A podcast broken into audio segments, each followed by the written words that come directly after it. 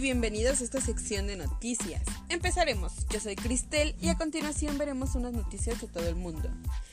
En otras noticias, en la ciudad Nueva Saltadilla se presentó un derrumbe pues las hormigas obreras afirman haber mojado bien la tierra para la construcción. Se les informa que vayan apartando fechas para todos los mariachis de este 10 de mayo, ya que se estarán cotizando como enanitos en diciembre. Aguas. Una de las consecuencias de que miles y miles de venezolanos hayan dejado el país en busca de un futuro mejor es que ahora es posible comerse una reina pipiada o una arepa llanera en cualquier lugar del mundo. Y cualquiera no nos referimos a cualquier lugar, no exageramos. A partir de hoy abrió sus puertas la primera arepera del pueblo de Sound Park. Los esperan muy ansiosos.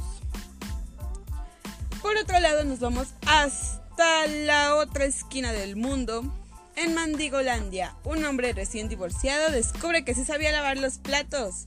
¡Felicidades! Un hombre en Irlanda afirma haber seguido el camino amarillo para llegar a un bar. Sin embargo, tomó el morado y ahora se encuentra en un lugar de rehabilitación para alcohólicos. Vayan a visitarlo, no se preocupen por él. Después de esta larga sección de noticias e interesantes, o tal vez no, seguimos con nuestros datos del día de hoy. El día de hoy tomaremos el tema del origen de los rayos. Así es. No tan interesante, pero tal vez sí. Como siempre, empezaremos con un concepto cortito. El rayo se origina por una corriente de aire tibia y húmeda, que se crea una nube vertical, con grandes diferencias de temperatura y choques eléctricos choques así como los que te das con tu ex cuando te lo encuentras. Empezaremos con las nuevas diferencias.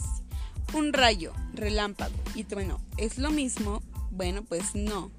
Obviamente son diferentes. Empezaremos con qué es un rayo. Pues un rayo como flash.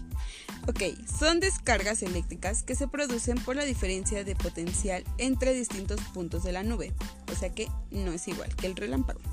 El relámpago es un resplandor muy vivo producido en las nubes por una descarga eléctrica. Y por último, y para finalizar estos conceptos, es el trueno. La electricidad que pasa a través de la atmósfera calienta y expande rápidamente el aire, produciendo el sonido de los truenos. A continuación tenemos la función de los rayos. Bueno, pues ustedes creerán que realmente son innecesarios, pero no. Los rayos aportan a la fertilidad de la tierra. Son una de las formas que tiene la naturaleza para desarrollar procesos químicos y aumentan el oxígeno en la atmósfera. Ahora, por si tienen hambre y están en un antojo, aquí les hago un dato sobre comida. Un solo rayo, uno, contiene suficiente energía para hacer 4.000 tostadas en menos de un minuto.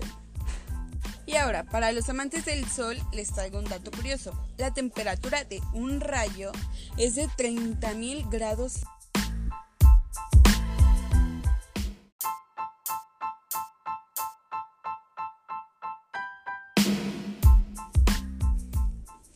Ok, seguimos.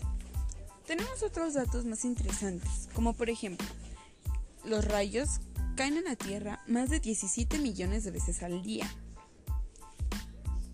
Además de que una, la velocidad de un rayo es de 115 millones de kilómetros por hora.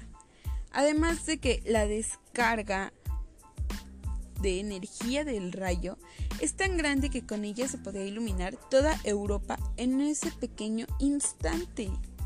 Otro pequeño dato muy curioso que a mí me pareció bastante interesante es que el sonido es tardío. El sonido llega varios segundos después del relámpago, porque la velocidad del sonido en el aire es más lenta que la del flujo de electrones. Bueno, por hoy creo que sería ese nuestro dato del día. Esperen a mañana o en una semana, quién sabe.